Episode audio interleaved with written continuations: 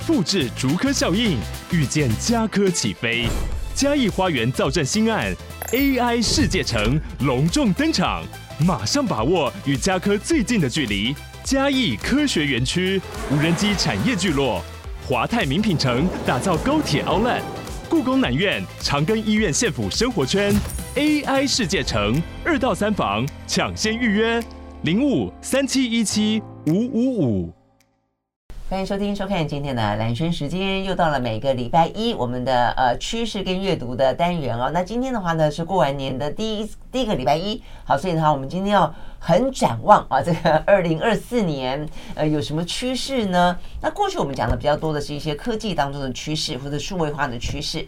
那确实科技化啊，这个科技跟数位化实际上是引领啊，这个现在呢全球呃快速的迭代啊，跟日新月异最主要的一个元素。但是也因为这样的关系啊，其实另外一个我们这样讲的一个比较是生活化的趋势，就是因为这样的关系哦，所以人实在太高度的紧张，天天要因应这些日新月异的，你就怕怕呃落伍。了，你一定要跟得上时代，然后呢，或者是说呢，你太享受在呢这些数位科技的世界里面了，天天打电动，天天看手机，好，所以这个时候呢，你会知道最需要的是什么呢？最需要的是放空。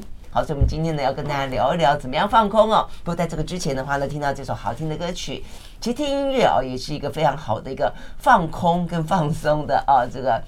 休闲娱乐啊，那也希望啊，这个每一天早上提供给大家好听的歌曲，可以让大家一早起来的时候呢，心情而是处属于一个呢正向波啊这样的一个状态。好，我们今天听到这首歌是来自于法国的一位歌手呢，Ben Mazu。呃，我们曾经介绍过他的歌曲啊，他看起来呢虽然是呃百分之百的白人呃，但是他呢百分之百的喜欢黑人音乐啊，所以他的歌，他喜欢的歌曲的风格里头啊，很多的一些呢像是。黑人的这些摇滚啦、爵士啦、灵魂啦、节奏蓝调啊等等啊，呃，都是他的最爱。那除了这个之外的话呢，他也融合进很多的一些世界音乐的风格，所以呢，他的歌曲啊，这个应该这样讲，就他的音乐风格蛮蛮多变的。那重点的话，都是相对来说比较摇摆、比较放松啊。他是一个白人灵魂的爱好者。好，所以我们听到这首歌来自于 Ben m a z u 所演唱的，叫做《Quantum Mache》。OK，好。那听完了好听的歌曲之后的话呢，就来好好聊聊放空。呃，讲到这个话题，事实上是因为呢这一期的呃《远见》杂志哦，他们呢也就在过年前后把它拿来当封面故事呢，特别提到了放空这个概念。放空，美国最红的脑科学，然后拒绝过劳脑，找到你的啊哈时间。我想很多人都会知道什么叫啊哈时间，就是嗯。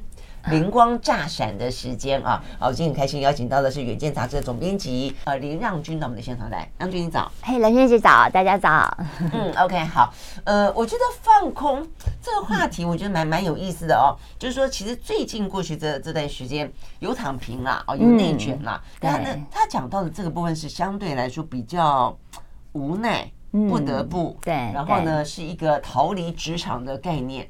但是放空。感觉起来，坦白说，我觉得其实比较正向。嗯，它其实是为了要让你在职场上或在生活当中，其实是会有更好的表现，不是说更均衡的一个状态，所以要放空，对不对？是是，对。因为其实像刚才那个兰萱姐也有提到说，我们这这几年因为是数位时代，而且呢又 AI 快跑时代嘛，哈，那所以就是说，在这样的一个情况之下，大家对于焦呃资讯是非常焦虑的，所以在这个之前呢，就有一个叫做呃 fear。Of missing out，就是说很害怕错过任何事情，所以大家一直到睡前都还在刷手机。没错，对。那但是呢，在这几年，大家开始有一些反思的风潮，就是 joy of missing out，就是说享受错过的美好。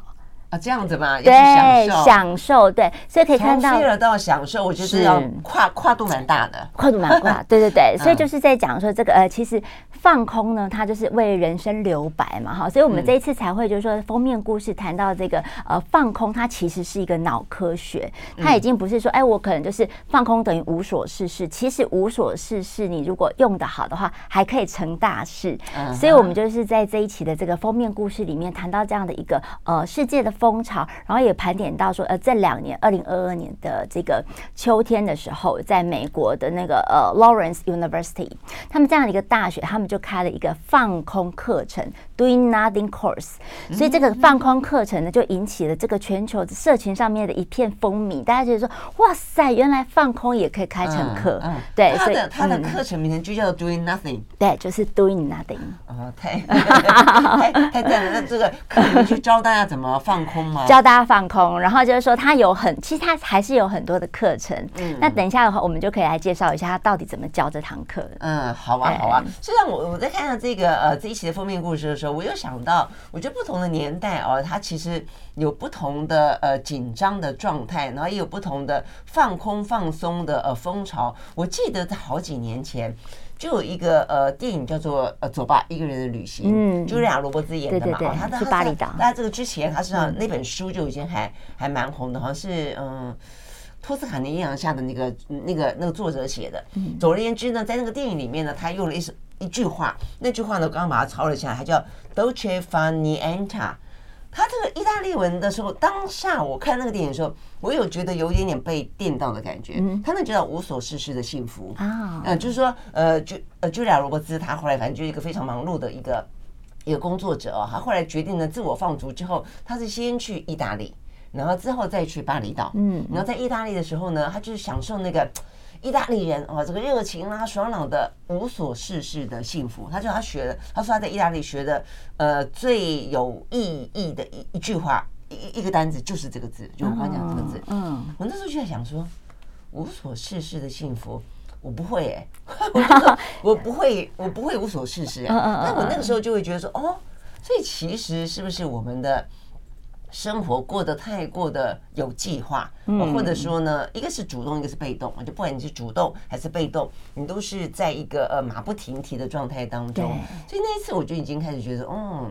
其实应该要学习哦，有些时候你要让自己无所事事事，但还可以带来相当程度的幸福。对，这个节奏其实是需要适应跟学习的啦。我觉得，所以呃，就是呃，其实台湾也有放空学校，他就是教教你怎么空懒爽废，就是这个东西，连这个空懒爽废也是需要学习的。真的，哎，它在脑科学的研究里面，它是一个什么样的机转？好，就是我们有盘点到哈，就是说，呃，放空它的脑科学，就是它有一个机制是叫做 DMN 哈，它就是这个预设模式的这个网络。就是说，我们在呃很专心在做一件事情，有特定任务的时候，你其实是不太会启动这个 DMN 的状态的。但是你当你就是没有什么特定的任务，例如你就是呃散步啊，或听音乐啊，或者睡觉，或者是冥想的时候，你其实呢，你的 DMN 这样的一个预设网络就会非常的。活跃，那它活跃的话，它是帮你做什么呢？它其实是在帮你，这是呃，在你的这个大脑里面，你过去的一些知识库、你的情感、你的知觉、经验等等的，它会帮你做一些裁剪、整理、连接。那我们就知道说，其实呢，那个呃，创造力是来自于连接力嘛，哈，就是说你在这样的一个过程，你在脑内脑内在漫游的这样的状态的时候，你可能就触类旁通，你连接到很多，你可能在工作的这个既定的。模式里面你不会 touch 到的面向，然后就有这样的啊哈时刻哦，你突然一个难解的习题，你突然就解开了，因为你连接到了一个你可能过去没有 touch 到的区域。嗯，所以意思就是说，其实我们平常如果说让自己很紧绷，或是说呢进入一个状态的时候，它是一个一个特别的回路，这个回路会让你用一个比较习惯的方式，比较有效率的方式去进行，但是它就不会 touch 到一些可能。跨域的，是的，比较连接式的这些想法，对，没错。所以这样像比如说像有一些呃呃，就是说有人出书在谈这个放空脑科学，他就说我们在这个很很紧张的或紧绷的状态，很理性的状况之下，是一个分析思维。好，就是说哎，我们可能哎，今天这个 project 怎么做，有个 SOP 嘛。那但是呢，当你放空的时候，你进入到这样子 DMN 的预设的模式里面的时候，你其实就会启动你的弹性思维。所以这个弹性。思维的话，其实才是创造力的关键嘛。嗯嗯，真的是哈。所以呢，脑科学有这样的一个佐证。但是，呃，放空不是就真的只有放空而已哦。呃，放空实际上是需要学习的，也需要练习的。而且呢，它需要有一些底子。底子就是的意思，就是说你要有一些专业，你呃在脑袋里面要有很多一些本来就库存有的一些呃知识也好、尝试也好、经验也好等等等哦。那否则的话呢，你放空的结果呢，就还是空。还是还是 nothing，你什么都没有，你你不要我我放空，我什么都不有，我也不会不去吸收新知，我也不做任何的一些更多的体验，然后就啊，那我放空，我就有创意来了。不好意思啊，那个时候到最后还是空，嗯、一场空。对，因为你的资料库里面都没东西，是它也连接不出来，没错，就没有办法碰撞，嗯、没有办法呢进行所谓的呃这个 brainstorming 然后之类的。OK，我们休息回来呢，就要告诉大家呢，好，所以要放空，要怎么放空呢？要经过什么样的学习，经过什么样的练习？我会举很多呢，目前正在红的放空学的课程的内容，告诉大家说，哎，或许你可以在家呢自己试试看。马上回来。I like 103, I like radio。好，回到蓝讯时间，继续来现场邀请到了《远见》杂志的总编辑林让君来聊天啊，聊的是他们这一期的呃封面故事，叫做《放空》。美国最红脑科学，那事实上呢，还不只是最红的脑科学，就很多的一些，包括连大学啊，呃，包括一些台湾的哦、啊，这些民间企业等等呢，都会推出啊，类似像这样的一个呃放空的课程。那这边讲到的比较有意思的是美国的一个学校，我发现美国的大学他们的课程，坦白讲，弹性都还，创意都还蛮多的。先前比较受到关注的是讲到那个呃。小天后，她不是嗯，泰勒斯啊，对对对，她也开了一个专门研究泰勒斯的一个课程嘛啊，所以我觉得他们的弹性真的还蛮大的。嗯，那你刚刚讲说这个放空学是在一个呃什么样的学校？而且我觉得那个学校看起来蛮有意思的，就是他们的呃这个课程推出来之后，很多呃这个学生的家长非常的愤怒，为什么呢？因为他说我一每一个学年，他的他的学费好贵哦，对啊，两百零四万呢。台币两百零四万，对啊，那么贵，嗯、一学年，所以他们的。呃，家长都很生气。我我给你两百零四万是让你去放空的吗？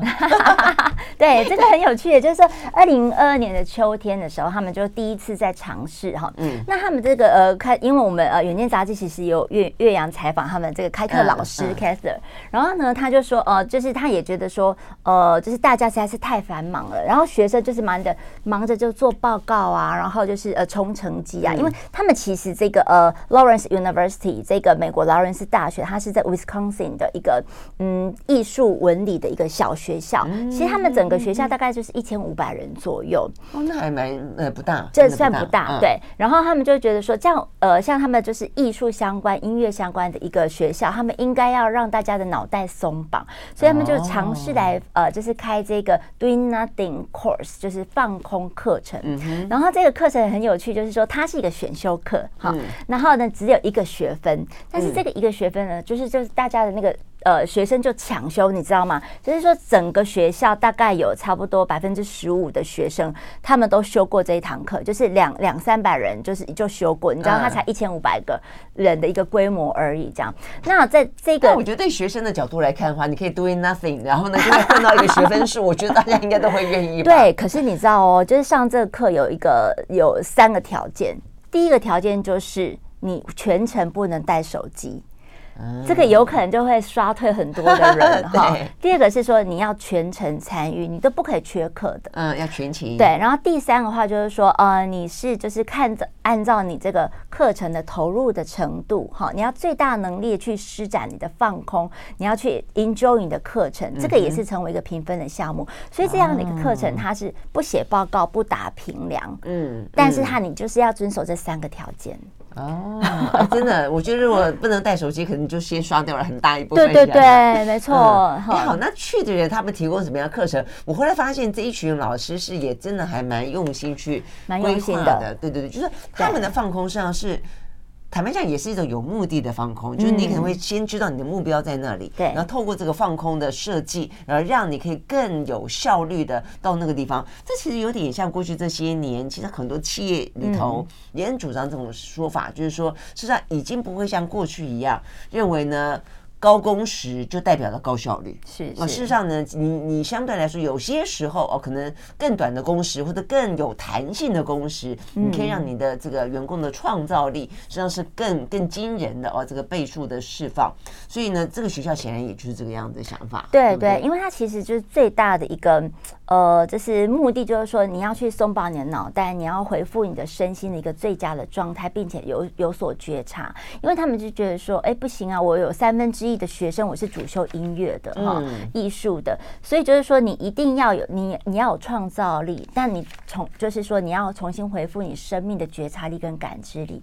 所以说，这个呃，他们的授课内容其实有几大面向啦，其中有一个就是说你要正念冥想哈。其实正念冥想的话，它的目的就是自我。觉察跟放松，还有一个是睡眠卫生，就是说，因为其实睡眠的部分是就在你的人生三分之一的时间，他就觉得说，如果你睡不好的话，你其实你整个人的状态就不对。所以这个睡眠卫生的话，就教你说你要怎么样去呃，就是了解到说怎么样睡才会是一个好眠，嗯，那怎么样就是让就是说可能呃睡觉不要产生一个额外的健康问题，嗯，对，所以这个蛮重要的，很少有有学校。很认真的在教大家说要怎么睡觉，对，真真的。躺下去就睡觉，对对对。嗯、所以那像比如说他们的这个课堂上面，他也会教你打太极拳。其实我觉得太极拳就是说东方人的智慧了，他可能在这个呃舒缓有致这样的节奏慢节奏里面，他就是领会到自己的这个身体的自觉。那包括他他说他还有什么亚历山大技巧，像这个亚历山大技巧的话，什么东西啊？嗯、就是呃粗略来讲的话，就是他教大家去了解自己的动作模式，包括。说我们现在坐着走路的方式，嗯，然后有没有什么不当的一个动作的习惯，会就是影响到你的脊椎、你的这个身体的整体的这个呃发展的，那你就要呃觉察它、改善它、矫正它。嗯，真的，啊嗯，所以 从姿势，从睡眠，嗯。然后从整个心情的放松都是他课程的一部分。没错，他可能还会教你就是怎么样去编织啊，然后就是朗读打毛线啊，对，打毛线，然后朗读诗歌。所以呢，像在他的一个课堂上的话，就是据我们记者就是访查之后，他们就就说很有趣啊。你课堂上面就可以看到说有人呃，可能有人在朗诵诗诗歌，嗯、然后你就是或坐或卧，然后也有可能有人在这个呃闭眠休呃，就是闭眼休养哈，闭目养神。然后呢，就在这样的课堂的一个情况里面，大家进入不同的放空的状态，哦、是不是觉得有点羡慕？真的真的，而且而且还可以自己选择自己想要去做的，对不对？对对对，就是他可以用不同的状态去参与这样的课堂。嗯，嗯对啊，我我后来看到你们在访问里面讲到说，有一两个学生的反馈啊，我觉得就是真的，我觉得他就某个程度就达到了他们希望的效果。所以有个学生不是说。呃，他以前都被要求，因为这个真的是一个听起来了啊，这个学费蛮高的。那虽然他是艺术音乐为主，但是嗯，应该也就是有以前那个精英学校、贵族学校的感觉。对，所以他的意思说呢，呃，我花那么多钱去念书，所以呢，这个学生说他本来一直都去希望确保自己每一分每一秒都要有产出。嗯啊，毕竟呢是两百零四万。一年的啊，这个学费，但是透过这个课程之后，让他开始知道啊，这个放松这件事情，事实上可能啊，对他的获得来说，实际上是更更满足的。对对对，所以这个也是，就是网络上面当然都有很多的论战了哈。那但是其实我觉得这不只是美国啦。它在这个呃台湾，其实我觉得台湾也就是掀起这样的一个反思的风潮。像在二零二二年，哎，同一年呢，我觉得二零二二年就是可能疫情期间，大家都有一些这个身心灵的体悟哈。在这个呃集集这个地方，它就有一个极极极度放空学校啊，这在台湾，它就有三十六堂的这样的一个呃空篮爽费。的一个课程，教你怎么样去放空，我觉得这个也挺有趣的。冷月姐，你有没有觉得？对啊，而且你你们没有讲之前，我也不知道有那么一个一个学校，对不对？对对对，他就这样一路这样急急急急急极极度放空 极度放空。对，好，OK，所以我们休息一会回来。台湾呢是什么时候推行那么一个放空潮？那么呃，有哪些学校、哪些课程跟美国有没有什么样不一样的地方？马上回来。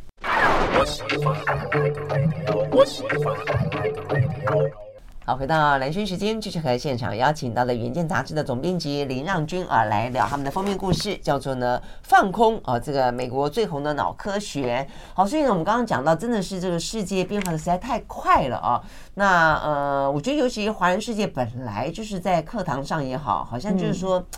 也就是比较一个呃紧绷的，然后的话会把它填得满满的。以前我们都讲说填鸭式的教育嘛，啊，那虽然现在已经比较没有了，但我觉得台湾也很神奇，就是说呢，你每次想要转化出其他的一些呢非课业的部分，我们很快的就会出现补习班，出现很多的计分方法，就是又让你成为另外一种噩梦的开始哦。所以好像怎么做都放松不了。所以坦白讲，我觉得最主要是一个。心态跟价值观的关系哦，就我们的价值观好像觉得说，呃，时间被塞满了，然后呢，很多东西呃，就是呃，老板也觉得好像这个才叫做把这个员工运用到极致，然后的话呢，呃，老师也才觉得说，哦，那我把这个学生啊，这个教到呢，让他们呢充充满了很充实。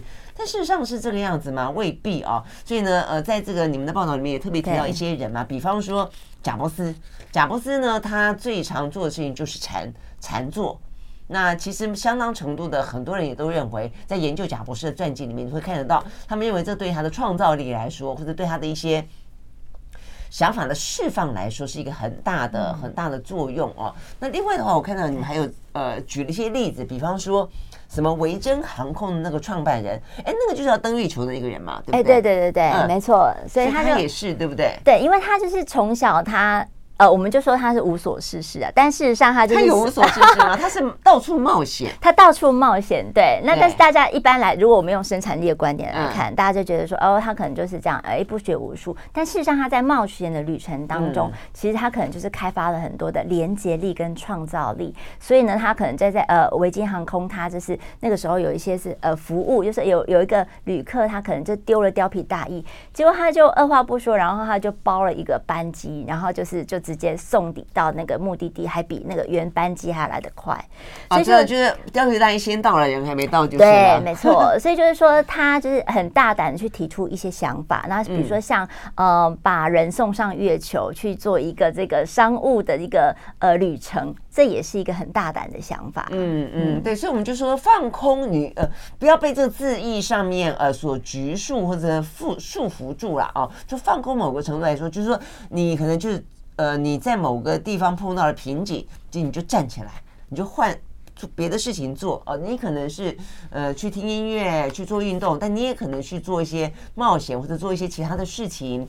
比方说当年的呃阿基米德，嗯，他不是数学问题解不出来吗？对泡个澡。他后来不是就 突然间跳起来就裸奔吗？大概就是这个故事的意思了哈。好，所以呢，我们讲到放空，其实形式有非常多种啊。所以回过头来看，那台湾，呃，刚才这个让军说到，在也是因为二零二二年嘛，啊，这个疫情期间，台湾也曾经兴起过或者有过那么一个叫做极极极度放空的课程，跟我们聊聊那个是一个什么样的状况？对，这样呃，一个其实这个是呃一开始。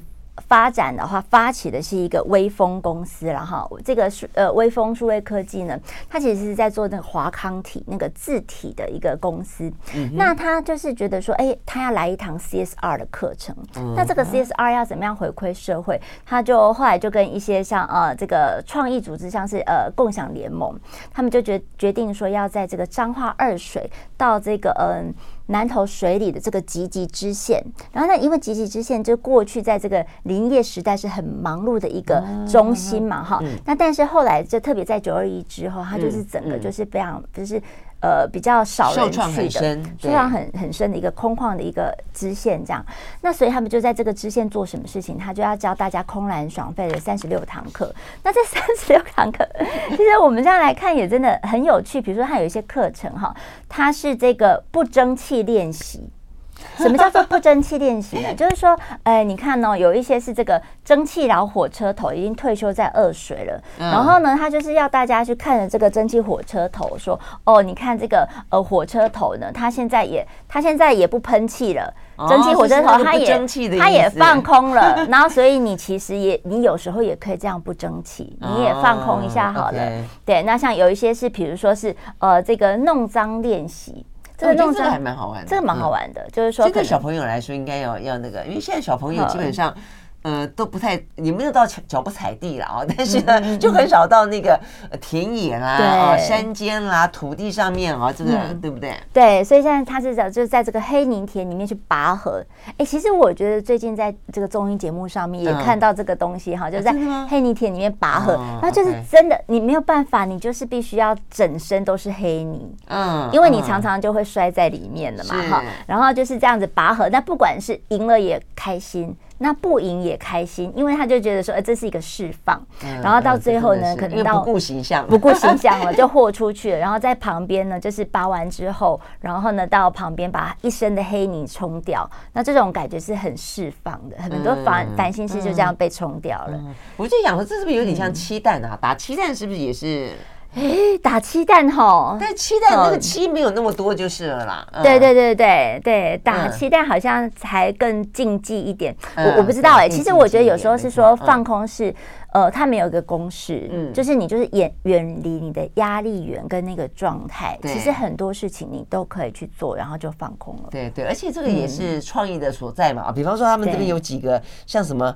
落后练习，呃，坐冷板凳练习。对，我觉得像这些就是有点点刻意翻转原本社会当中认为可能呃习以为常的价值观，因为你总会总会要赢吧？为什么要落后？嗯，你总是希望能够是站上舞台的正中央吧？你就不想要去坐冷板凳，但他就会哦有这些课程。但我也很好奇，所以这课程的内容是什么？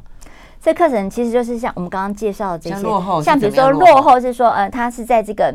自行车道上，你可能去骑骑自行车啊，可是你旁边就火车啊，你不管你骑的再怎么快，你其实都比不过火车的速度嘛，你都不可能比火车快啊，所以就是就是，哎，你学着落后。你学着去接受你不能赢的状态，因为我觉得有时候人生就是这样，你可能在不同的赛道上，那你在你你你如果选了一个不是自己的赛道，你再怎么努力，你还是不会赢。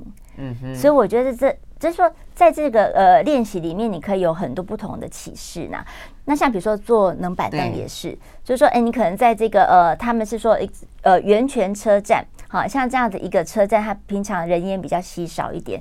那你就是呃，夏天的时候就是屁股热气腾腾的，然后你就坐在这个冷板凳凳上面，这个等车嘛。然后你可能等了很久也没有来，因为所以这个所以这个板凳都是没有人坐过的，就是坐冷板凳的练习，让你静下心来去等这一班车。哦，是这个意思。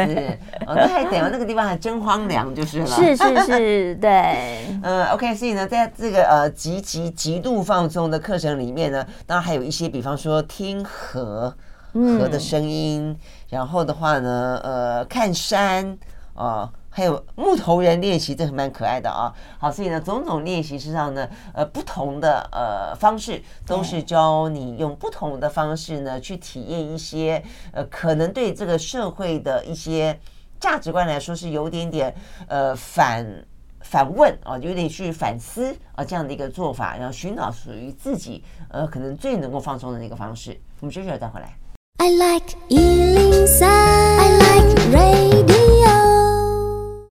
回到兰萱时间，继续来现场邀请到的《远见》杂志的总编辑林让均啊，继续来聊有关于放空这件事情啊。所以我们讲，二零二四一开始，呃，很多人呢都会要立定目标啊，希望呢能够在新的这一年达到什么样的一些事情。但是不要忘记啊，可能可以换个方式呢，会让你的目标更容易达成，也不一定啊。因为呢，现在的整个的呃世界啊，实际上真的是非常的纷乱啊，然后大家也呃不自主的事实上呢会很紧绷啊，所以怎么样学习放空？呃。是我们在今天呢特别想要跟大家来聊的啊。那 OK，所以呃，怎么放空？一个是你自己可以帮助自己，那另外一个的话呢，如果在职场当中的话呢，其实老板也可以呢试着啊，这个来呃让员工哦，这个在这个嗯整个的职场的气氛当中，可以有很多呢放空的机会了啊。所以。过去在呃从一开始这一些科技的呃这个美国的科技公司里面就很流行，呃你的办公室里面啊有什么、嗯、什么投篮机呀，呃有溜滑梯、溜滑梯呀，呃有很多的呃吃呃吃不完的啊这个 buffet 之类的啦等等等啊，那现在呃有没有更新的一些方式可以帮助员工放松？好，呃，我们其实，在台湾啊，就是我们有盘点一下，就是说，哎，台湾有没有哪一些呃特别有趣的一个办公室？那我们就找到了，这是在台北的呃 Pick College 嗯，就是这个呃这个拼贴去的一个有趣的办公室啊哈，嗯、就是在这个办公室里面，他们有一个很大的球池，就是里面充满了紫色的泡泡，就是紫色的大小的球这样，但是他们就可以泡在里面开会。对，所以像像比如说，呃，就是就是他们希望就是说，把这个办公室的空间弄得不像办公室。嗯、然后比如说，他们也有一个很大的绿地场的，有球的，对对，球池，对对对。嗯、然后就是呃，就是我们看那个，其实诶有个照片，不知道这个可以看得到吗？就是它，就是让你就是这种大大小小的球，啊，有有有，对，然后哎，蛮大的，蛮大的，对。那所以就是说，在里面的话，你就可以就是说比较 relax 的方式去做连接。然后呢，他们就是在里面，当然也有一些像 buffet 啊，或者是咖啡厅等等的这样。然后还有一个就是很大的一个绿地的一个呃草皮，然后你可以在里面去做放空冥想，就是你要做什么都可以。嗯嗯，对。所以我觉得还是。还是老板跟员工之间要有这样的默契啦，就是你们同意这样的方式，基本上是一个更友善的、更有效率的方式。否则的话，我觉得。再怎么做硬体，你弄了以后，大家不敢去，对，是不是这个样子？对，像所以像比如说像这个 Pick Code 的一个办公室的话，他们除了这样的硬体的设置之外，就是也有这种软软体的软软体的制度。比如说，它是一个弹性上班的公式，就是刚才那个蓝萱姐有提到的，就是说你可以弹性上班，你其实没有一个特定的打卡的时间，对，就是让你就是调整一个最好的状态，你再来上班啊，work from home 啊也可以这样。嗯嗯，对。对，所以我们。这个话题，今年我们的节目里面跟大家聊过，就是从在家上班，然后弹性上班，实际上也对于现在的一些我们谈到台湾的少子化啊，就怎么样子让呃这些年轻人愿意结婚，愿意生小孩，然后呢话觉得没有后顾之忧，像这些部分的话呢，都是让他们可以更加的呃掌握自己的时间主导性的方式嘛啊。好，那我们刚才也讲到说，这个放空可能不只是放空，放空你得要有东西才能够放空啊。所以在这部分的话，我觉得有没有什么特别的建议呢？嗯，呃，其实我觉得是，我我们这边呢、啊、有呃，就是帮大家整理大概三大点呐、啊，哈，就是说呼吁大家可以定期的拔插头。所谓定期的拔插头的话，就是说你不要再一直这么满载的状态哈。像我们就是呃，也有像手机这件事情，你们很多人就是以呃，就是。呃，一起床第一件事情就是看手机嘛，哈、嗯。那睡觉前第一个最后摸的东西也是手机荧幕这样子，嗯、对。那所以就是说，呃，在我们的这个周遭或者这这几年啊，有一个科技安息这样的一个概念。嗯。所谓的科技安息，就是说你可能至少你在晚上的时候，就是你就勇敢的关机吧，因为我知道其实很多人睡觉他是不关机的。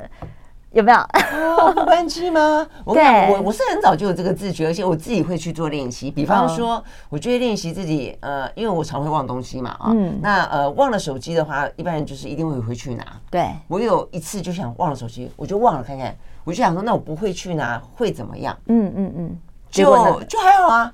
就是我，我觉得是一个自我测验，就是你会知道说你自己可能焦虑的程度会到什么程度，你都会错过多少事情，嗯，然后的话有没有事情是不可挽救的，等等等，我觉得还好，还好，就是说对，所以我觉得你经历过这样的一次，所以我觉得下次大家可以可以试。一个是你刻意把手机放在家里面，一个的话就是如果你真的忘记，你也不用匆匆赶回去拿，你试试看自己可以接受的程度多少，而且你去判断说，所以哪些东西是你觉得你非。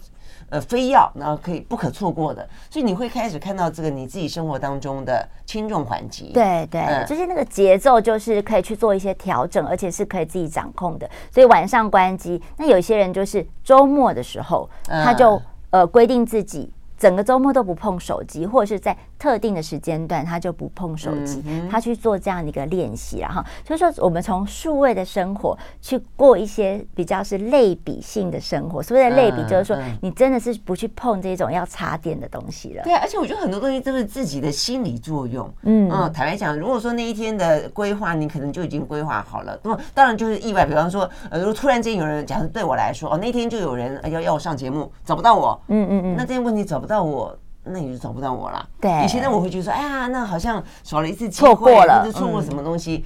那、嗯、你后来想想，你今天没有上，明天也一样可以上啊。啊，就是说，其实你还是有不同的机会的之类的。你会比较清楚知道这些事情对你的重要性到底在哪里。没错，嗯，对。所以这样，所以就是说，呃，再来的话就是说。练习的话，第一个练习还是要睡得好了哈。那这个我觉得是呃睡得好这件事情，可能是呃大家全民的运动了哈。因为其实可能 失眠的状况是还蛮普遍的，真的，哦、真的是还蛮普遍的。所以就是像比如说呃一些我们那种睡眠的状态，比如说它是这个半梦半醒的入睡期，然后再来是浅眠期，再就是深度睡眠期，以及。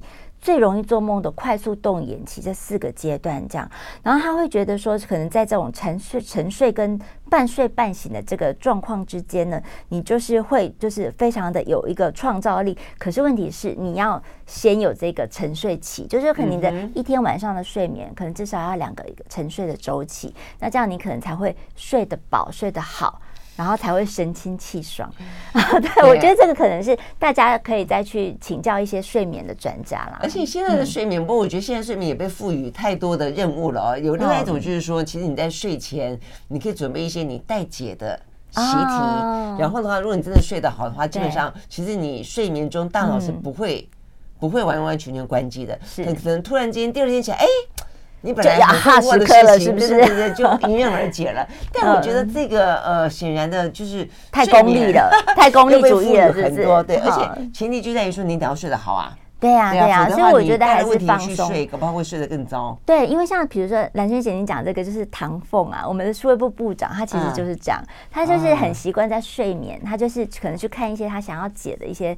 问题，然后就是输入之后，他就去睡觉，然后睡起来之后，他可能就做了某一些连接，这样就听起来很神奇啊。那但是就真的有人在做，就是这一套的练习，这样。那我觉得没关系，但是我觉得其实。最重要，最重要是你要放下那个功利心，嗯嗯，对，然后真的是进入一个好好睡眠的状态，你才有这个之后的事情啊。我试过了，也没有刻意试，就是比方睡前的时候，刚好在写一篇文章，然后有几个呃，比如 ending，你觉得哎，因为那个 ending 觉得不太够好，然后的话我就睡了一觉起来，哎。哎，突然之间觉得呢，有一个更好的 ending 可以去完成，呃，这种感觉就还还蛮不错的，蛮不错的，蛮不错的。然后还有就是说，刚才有讲过，再回来继续聊。好。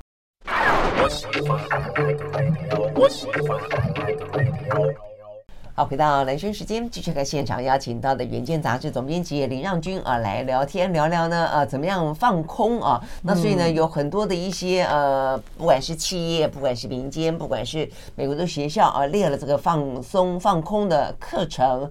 甚至我还想起来说，国际之间是好早以前，好多年前就流行发呆大赛。哎有哎，有发呆，就在一呃二零一四年哦，十年前的时候，就有一个韩国艺术家，然后他就发起这种国。国际性的发呆比赛，它就是要大家就是说，在一个呃这个场域里面，然后就是不管你要做什么，你就是放空。然后他还会就是说，帮你带那个心率的那一种就是监测器哦，有，因为它是比赛嘛，然后它是监测器，然后呃就是量测一下你的心跳的节奏什么的。然后它甚至还会有这种。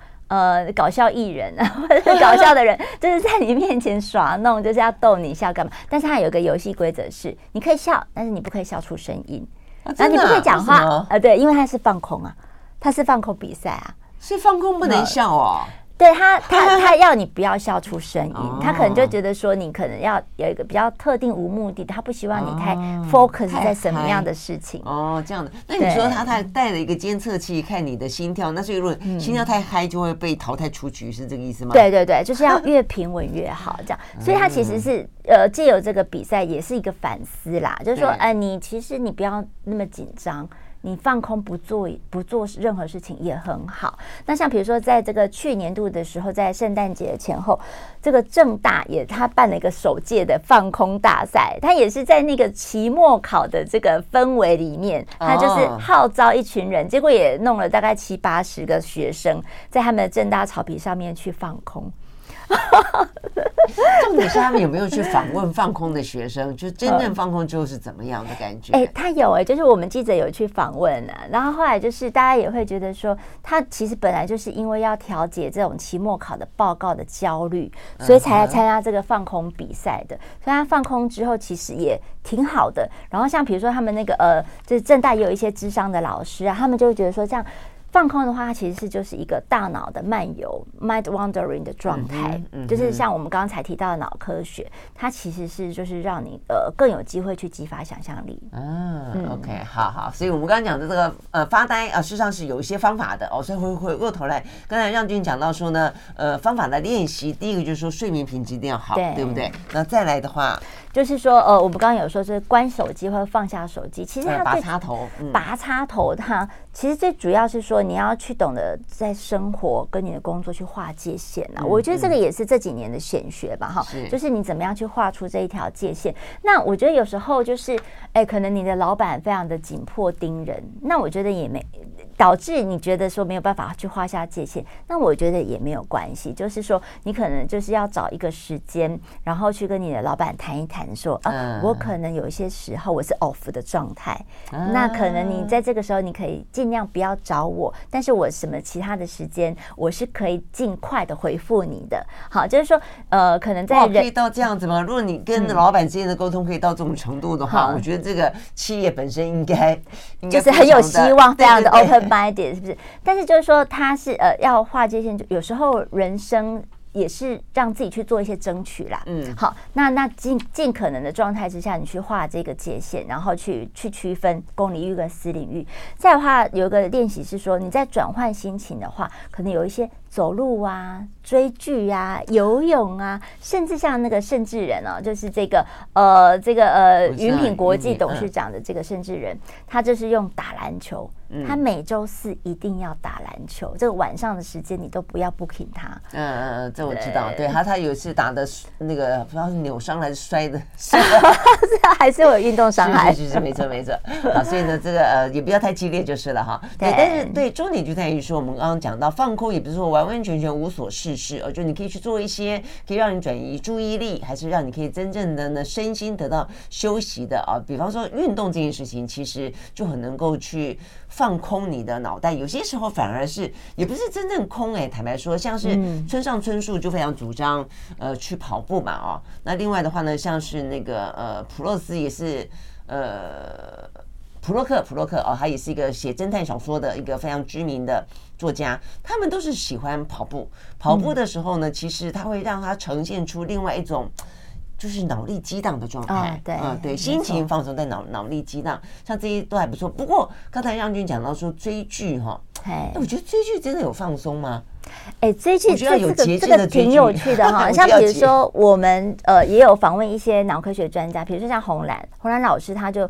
非常的不主张你要去接触任何手机，他甚至觉得听音乐也不 OK。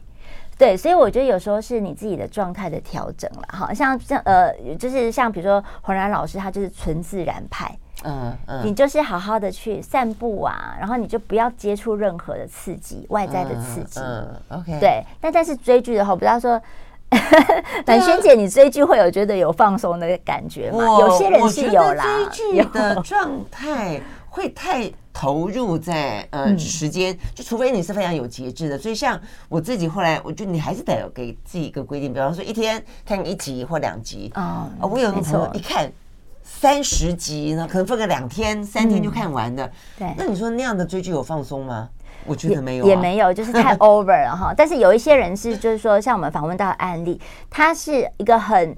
就是说很忙碌的一个经理人，那他是透过追剧，他让自己就是有机会跳出这个工作职场的专业，再去连接其他的专业。比如说他喜欢追历史剧，或是听历史的一个 podcast，所以呢，他就是 in 其实某一种程度在 input 不同的东西进来到他的资料库，然后他可能就是在放空的时候，他就串接起来，就有一些灵感了。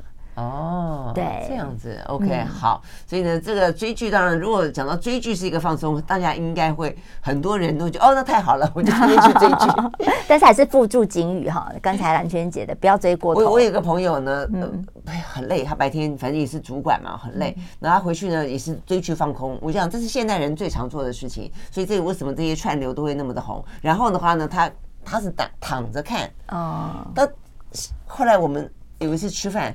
哎，为什么这边 OK 啊？哦，因为 因为他的片掉到他的头上，当场撞出一个伤口来啊！这个这种追剧呢，就 有点得不偿失。应该蛮多人被手机或者那个平板砸过，在床上有，我也被砸过。